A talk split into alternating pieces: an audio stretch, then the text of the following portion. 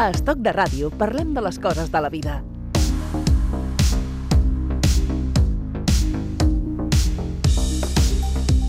Amb el Quim Ortí.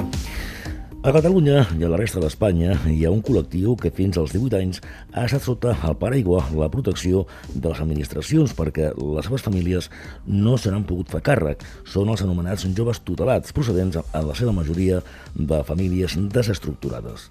Què passa quan aquests joves arriben a la majoria d'edat, als 18 anys?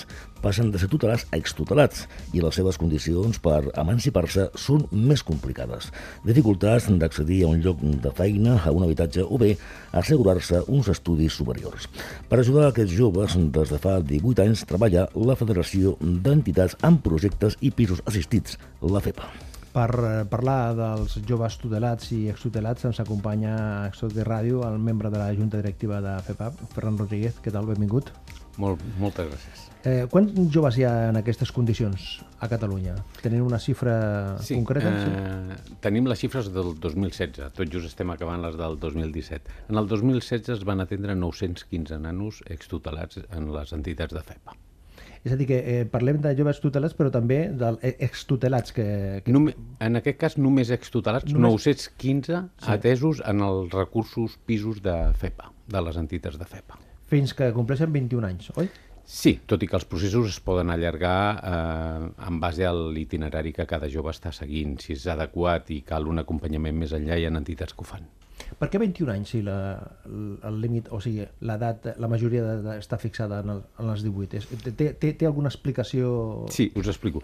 El, tothom entendrà que en aquesta societat o en, aquest, en el moment en què ens toca viure, els 18 anys és una, és una edat que és difícil que un jove pugui desenvolupar-se o disposar d'una autonomia plena eh, es va allargar fins als 21 aquesta tensió, entenent que amb aquests 3 anys havíem de poder garantir processos itineraris que portessin a una emancipació autònoma, a una autonomia plena.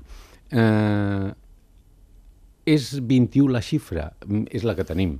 Eh, segurament conforme va passant el temps aquesta xifra l'hauríem d'anar augmentant. Sí?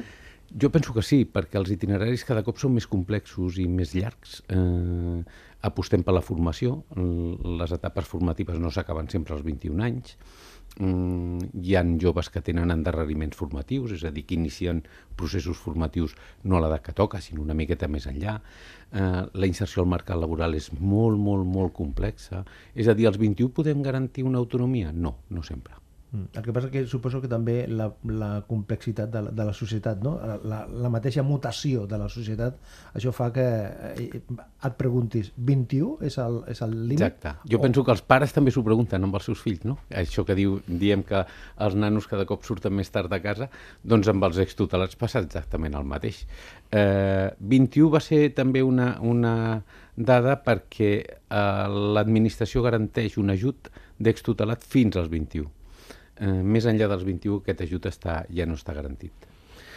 Estan parlant de 30.000 menors tutelats i de 5.000 a tot l'estat, si no m'equivoco, no? Més o menys, sí. és la xifra... Són molts, són pocs? Són moltíssims. Són moltíssims, no? Eh, però tot i així, quan coneixes les realitats de molts menors, eh, són pocs. És a dir, penso que de vegades més haurien d'estar en el sistema de protecció. Eh, també és cert que, que si es podria apostar per la prevenció i el treball als territoris i amb les famílies i poder així evitaríem entrades en el sistema de protecció. Mm. Ens acompanya també la Mar eh, Cordero, que és estudiant de 19 anys, que està vivint en un pis eh, d'autonomia de la Fundació Maria Reventós des de l'any passat.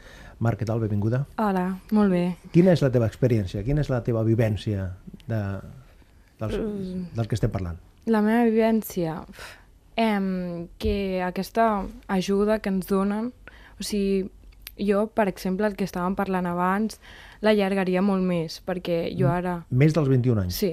Jo ara, per exemple, tinc 19 anys i me'n vaig de, del pis on jo resideixo eh, als 21 i jo crec que no estic del tot preparada perquè m'agradaria seguir estudiant i jo no acabo els 21 els estudis i llavors pues, crec que s'hauria d'allargar molt més, uh -huh. fins als 25 més o menys.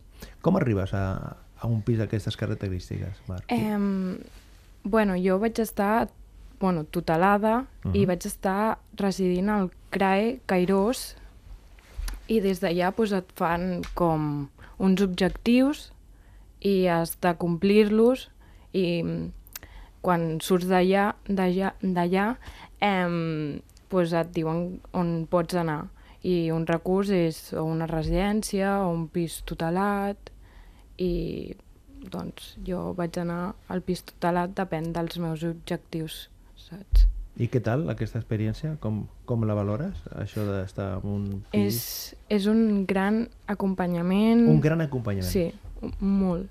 Em, perquè dia a dia doncs, t'ajuda el teu educador, em, les teves companyes, tot és com una pinya i el que necessites, perquè jo, per exemple, doncs, és com si el pis sigués la meva família i tenir un recolzament, un seguiment, doncs m'aporta molt. Has fet un cicle formatiu de grau mig, no? Sí, d'atenció a persones en situació de dependència. I què tal? Com ha anat? Doncs molt bé, bueno, l'estic fent ara i acabo aquest any i m'agrada molt per al simple fet de que sóc una persona de, que li agrada ajudar a la gent, saps? El que m'han ajudat a mi, doncs jo vull transmitir també. I què fas amb aquest eh, cicle formatiu? Quina és la, la, la teva activitat? Que, La quines meva- coses fas? Bueno, eh, ara mateix doncs, em, aportar una ajuda a la gent gran, a gent discapacitada, gent que té dependència i amb aquest grau vull passar a integració social. Has descobert un món? Des de- Sí. sí? Sí, molt. D'aquestes coses que les llegeixes, però Sí. una altra cosa és eh, tenir aquest coneixement sobre el paper, no? Clar, o sigui, canvia molt la manera de veure i, i com que obres molt la ment i t'impliques molt més en la gent. Mm -hmm. En una societat en la qual eh, prop del 80% de, de la població encara viu amb els pares fins als 29 anys, eh? I, i, i, igual pots encara més, sí, més de 29 anys, no? Aquesta, en realitat, eh, d'aquests joves, en comparació a la resta de joves, encara es veu més, molt més difícil, no? Es- Està clar, i la mare ens ho, ens ho acaba de dir. Eh, una família és un, és un entorn estable que et dona no només seguretat material o un espai on viure, sinó que et dona un, un, un arrelament eh, afectiu i emocional. Eh, aquests joves eh, el procuren i l'assoleixen per, per si mateixos i per el que els hi podem donar en aquests pisos. Però si ho tallem als 21, no sempre aquests itineraris permeten una vida adulta o, o generar ells mateixos un, aquest mateix entorn i, i iniciar un camí que pugui ser eh, normal. Mm, Creu vostè que en aquest sentit caldria doncs, algun canviar la llei per eixamplar aquest marge d'anys? Sí, eh, les lleis s'han de canviar i unes quantes, no només aquesta. Per exemple, el major problema que ens trobem és eh, amb els nanos que no estudien, que són la majoria, i que han d'iniciar processos d'inserció laboral per, per, per eh, disposar d'una autonomia i uns, i uns medis i, i no hi ha forma d'aconseguir un permís de treball. Aleshores, eh, sense permís de treball no hi ha treball i sense treball no hi ha autonomia ni Estem emancipació. parlant de, de, dels joves estrangers, no? Sí, sí, sí, sí, Exacte, sí. però la realitat és que en els nostres pisos o recursos ja estem en torn a un 70% d'estrangers i un 30% de nacionals. Vull dir, aquesta és la nostra realitat. Mm. La mare està eh, compartint un pis eh, en altres joves, no? De, Sí, en- amb- tot amb- amb- noies. amb- amb una situació similar. eh, Què tal? Què tal aquesta, aqu- eh, aquesta relació, aquesta convivència? Doncs al principi doncs, costa molt perquè o sigui, acabes de viure una situació amb moltes noies, per exemple, al CRAE som 20 persones o 10 o 15 i passes a ser un grup petit i començar a confiar en unes altres persones però acabes sent la teva família com amigues, família... i- Amigues o família? O depèn què? Depèn, qui, no? Depèn, depèn però portes bones persones d'allà, perquè o sigui, a l'arribar allà has de tenir uns objectius i creguis o no, o sigui, no tothom arriba a tenir un pis eh, tutelat o perquè si tu no poses els medis és com un, un ajut que et donen. Si tu no, no els aprofites, doncs no has d'estar allà, jo crec, saps? Bueno, sí, però amb... Temporalment, vols sí, dir, no? temporalment. Durant, durant un temps, no? Sí. Durant un temps. Quan el Quim Ortí li, li feia el comentari al Fran Rod- Rodríguez de la necessitat de canviar les lleis, tu deies que sí, que sí, que sí. Sí. Que sí. Eh, per exemple, les prestacions, tema de... Jo, per exemple, cobro una prestació de 663 euros, més o menys. I és una mica dur perquè a vegades comencem a treballar i ens treuen la, un tant per cent de la prestació, ens pugen a l'alquiler i és com... Pff, És complicat, no? És Els molt, compli- molt difícil, sí, sí. és molt complicat perquè complicat. hi ha moltes persones que no tenen família i no tenen ajuts externs i que ens rebaixin la prestació o ens pugin a l'alquiler és... Quin, quin seguiment fa FEPA de- d'un jove en concret? Jo, també hi ha el cas de la, de la Mar, des del moment que passa a ser extutelat. Eh, nosaltres, els joves extutelats, ens arriben derivats de- d'una àrea que hi ha dins de Tegaia que se n'en cuida exactament d'això, dels extutelats, Generalitat. quan passen de tutela a, a la majoria d'edat. Aleshores, ens deriven aquests joves eh, i nosaltres el que fem és eh, establir un marc d'habitatge, iniciar un acompanyament i basant-nos sempre en, en un procés individual o un itinerari ja marcat quasi sempre, o, o preferiblement pel centre de referència del qual venen. A partir d'aquí és iniciar junt amb ells.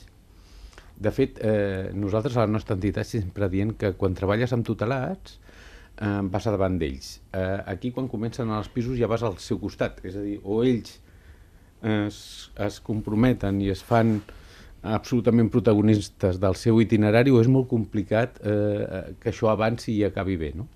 Eh, aquest acompanyament depèn del jove. Mm, depèn del jove. Hi ha joves que precisen una, una atenció emocional, hi ha joves que necessiten formació, l'habitatge el necessiten tots, eh, depèn de cada cas i cada jove. I el paper de l'educador allà és clau, no? Absolutament. L'educador és la figura central. Sense l'educador no hi ha intervenció. Està Sense claríssim. educador no- no hi ha intervenció. Mm. És, és absolutament clar. És a dir, aquesta química del, del jove Amb l'educador, clau, no? Si, si no hi ha vincle, no hi ha feina.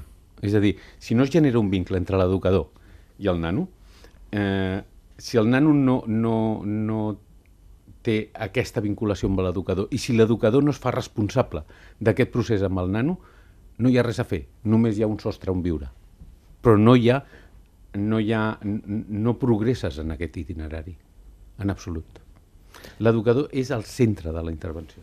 La mare- a veure si dona la raó. Sí, tota la raó, perquè, o sigui, passes d'estar en un CRAE amb com un procediment diferent, perquè com diu, eh, a l'educador el CRAE està per sobre i a, a, al pis pues, està al teu costat, és com algú de la teva família. Un amic?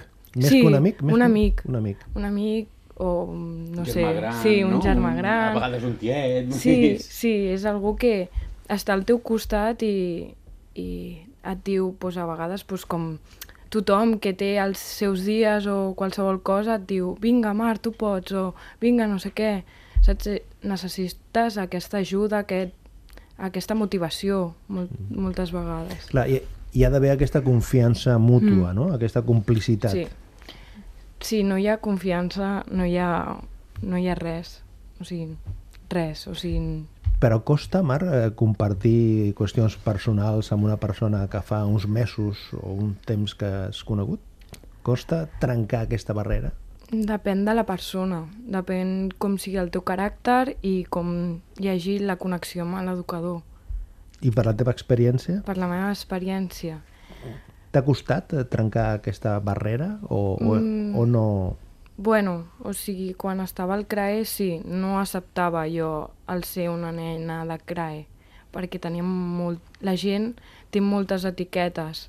Mm, com una noia de CRAE és una noia que la lia, que no estudia, que els seus pares tal qual, i no, molts casos són temes familiars i que la família està desestructurada, però la nena no, no té res a veure, només que necessita un acompanyament per seguir endavant.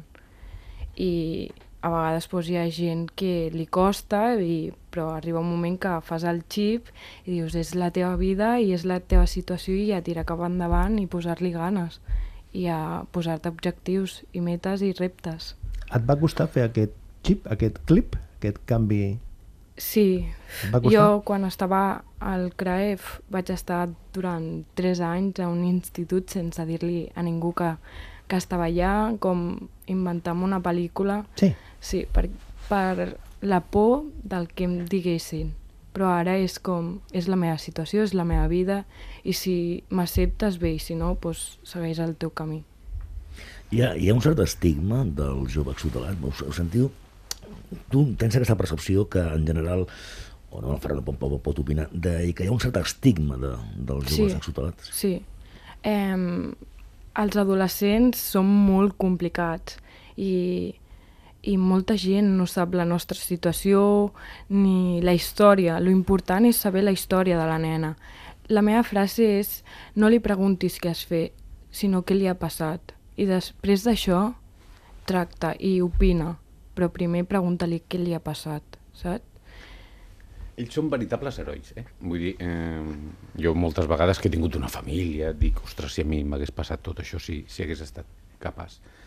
Eh, són capaços de, durant un procés vital importantíssim, això, l'infància, adolescència, joventut, els hi anem posant tots, eh? també les entitats, les administracions, referents diferents. Ara canvia, ara canvia de centre, ara un educador nou, ara un tutor, ara un cotutor, ara un director, ara canvia, ara cap al pis. És a dir, mmm, quan a, són capaços d'acceptar tot això, tirar endavant i prendre'ls com a referents, Sí. vull dir és que són herois. No?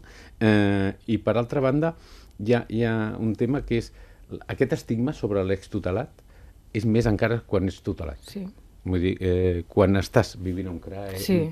l'estigma és, és, és, és important, eh? sobretot a l'escola. el Sí, perquè la formatiu. societat no sap el que és un CRAI, un CREI, i ara Ho, mateix... ho pots explicar, això? Ara tens l'ocasió. Sí, per exemple, no sé si m'equivoco, el CREI és com més tancat, Exacte. centre tancat, i el CRAI és, és obert. I ara el que passa és que també no hi ha tantes places, i jo, per exemple, en aquest sentit ho vaig passar una mica malament, perquè hi ha noies que sí que tenen un cert caràcter o problemes pues, de, de comportament i llavors pues, ens fiquen a totes en un, Juntes, no? juntes i és... La convivència complicada. Sí, Bé, i... és que ja falten, com ella diu, eh, falten places especialitzades, Clar, falten places especialitzades, i això us ho dirà qualsevol, eh, com que no n'hi ha, doncs es barregen totes amb, Clar. amb, amb recursos més genèrics, que és un CRAE, i, i no sempre és fàcil la convivència. gent dir, que té discapacitats, gent... Malalties mentals, consums... És a dir, I, mm, I és una mica dur per la noia que, per exemple, té pues, una situació d'estructurada familiar.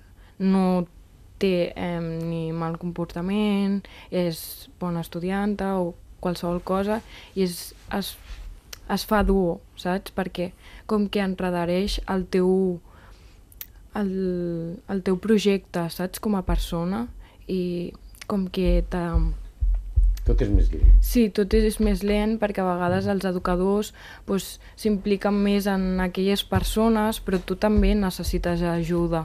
S- Vas tirant, però molt més a poc a poc com el que de, debries, no? I jo crec que haurien d'haver més centres mm, Especialitzats. sí, especialitzats. També amb els pisos d'extutelats, perquè eh, també arriben, i cada cop més, eh, a ser extutelats, nanos amb malaltia mental, amb discapacitat, i penso que en aquí també ens hem d'especialitzar, perquè el seu camí cap a l'autonomia és diferent el d'un nano que no, no té una malaltia mental o no té una discapacitat, o nanos que han iniciat processos de consum una miqueta delicats i que cal lluitar per ells, perquè, com, com faria qualsevol família pel seu fill, tingués 18, 19, 20 o 23. Eh, una cosa important també és que ells trien, ells decideixen, és un, és un aspecte voluntari estar en un pis, és a dir, eh, se'ls hi ofereix, l'administració els hi ofereix i les entitats, l'administració ofereix la possibilitat i les entitats oferim el recurs i ells decideixen si sí o si no. Mm, vull dir, no, no hi ha cap I quants, obligació. quants pisos hi ha d'aquesta mena a Catalunya? Ui, n'hi ha molts. molts. Aprofit... Mira, més o menys, eh? Si hem atès uns 900 nanos en, en un any i la mitja és de 5 pisos, doncs doncs n'hi ha molts, vull dir, per tot el territori. Eh, però, però en falten molts. Deia la Mar abans que la, les, eh, les noies que hi ha al pis amb tu sou amigues. Sí, I el, i el cercle convencional de, de la teva vida eh, s'ha fet més gran? La, o sigui, amb aquest camí has perdut amics? Has incorporat nous? Si Eh. fas la suma, la, la suma i la resta, com queda? eh, ara mateix pues, és, he perdut amics, però pel simple fet que et dones compte que ets tu, saps, a la vida, i ara mateix estic implicada en els estudis i en fer-me a mi com a persona. Clar que m'agrada tenir amics, però com dic, és molt millor tenir quatre amics comptats que no, i que siguin bons que no molts. Llavors, pues, ara estic com fent-me a mi mateixa i ja pues, m'implicaré en la societat més com a persona i com relacions, perquè abans pues, portava una vida una mica destructurada i m'implicava més en tenir amics i no en els estudis i ara pues, tinc uns altres reptes i uns objectius que pues, em fan pues, no perdre relacions, sinó aparcar-les un moment i dir, mira, ara mateix pues, estic en el meu camí i m'he de fer a mi mateixa. I, sa, i si eh, agafes eh, amb la vista i mires eh, cap, a, cap amunt, cap, d'aquí dos anys, o d'aquí tres, o, o quatre, o cinc, què jo veus? tinc Què veus? a una propera, pròxima educadora social. Sí? Sí, Et vols dedicar a això? sí. Des de, des de tota la vida. Des de que era ben petita. Perquè jo porto tutelada quasi bé des de que vaig néixer. Llavors, és com... Tinc molta més empatia. No estic criticant el treball dels educadors, ni molt menys, però a vegades hi han professionals que entren a aquesta carrera i no hi ha tanta empatia cap a les noies. Nosaltres... Ten... Cap a les noies. Noies, Ah, val, nois... val, val. Sí, sí. I jo en el meu cas, perquè he estat a un centre de noies, Mhm. i llavors és, ens falta empatia, mm, carinyo, més comprensió, ens falta tot això perquè jo crec que hi ha massa normativa. No és... Jo crec que una noia que té bon comportament, que, que estudia, que tira, no pot tenir la mateixa normativa que una noia que no tira. I a vegades tenen molt més privilegis les que no tiren i, i, i no fan les coses com les han de fer. I necessitem com canviar la normativa, jo ho desitjaria, i fer un altre com, acompanyament més emocional, mm. no tant des de dalt, és el que es diu, el que està marcat i s'ha de fer així. Doncs, Marc, la normativa cada cop ens la fan més, més, més, més, més, més complicada. Sí. Quan, quan escoltes aquests testimonis, Ferran, suposo que és, un, és, una, és un, una força tremenda, no?, el que, el Sí. que rebeu vosaltres, no? Sí, sí, sí, sí, sí. trobeu Un testimoni com, És, com cada el cop que et trobes un nano que està... Nu... Però sobretot quan trobes els que ja no hi són, que tenen 25, 26, 27, i els hi ha anat bé. També trobes molts que no els hi ha anat bé, eh? Però, però eh, aquest testimoni, com el de la Mar, t'ajuden a, a, ara tornar cap, a, cap al despatx i tornar a tenir energia per, estímul, per seguir no? treballant. És un estímul. Sí, sens dubte, sens dubte. S'ho mereixen, eh? Hem tret una cançó d'Amaral, El universo sobre mi, que em deia la Mar, jo la conec.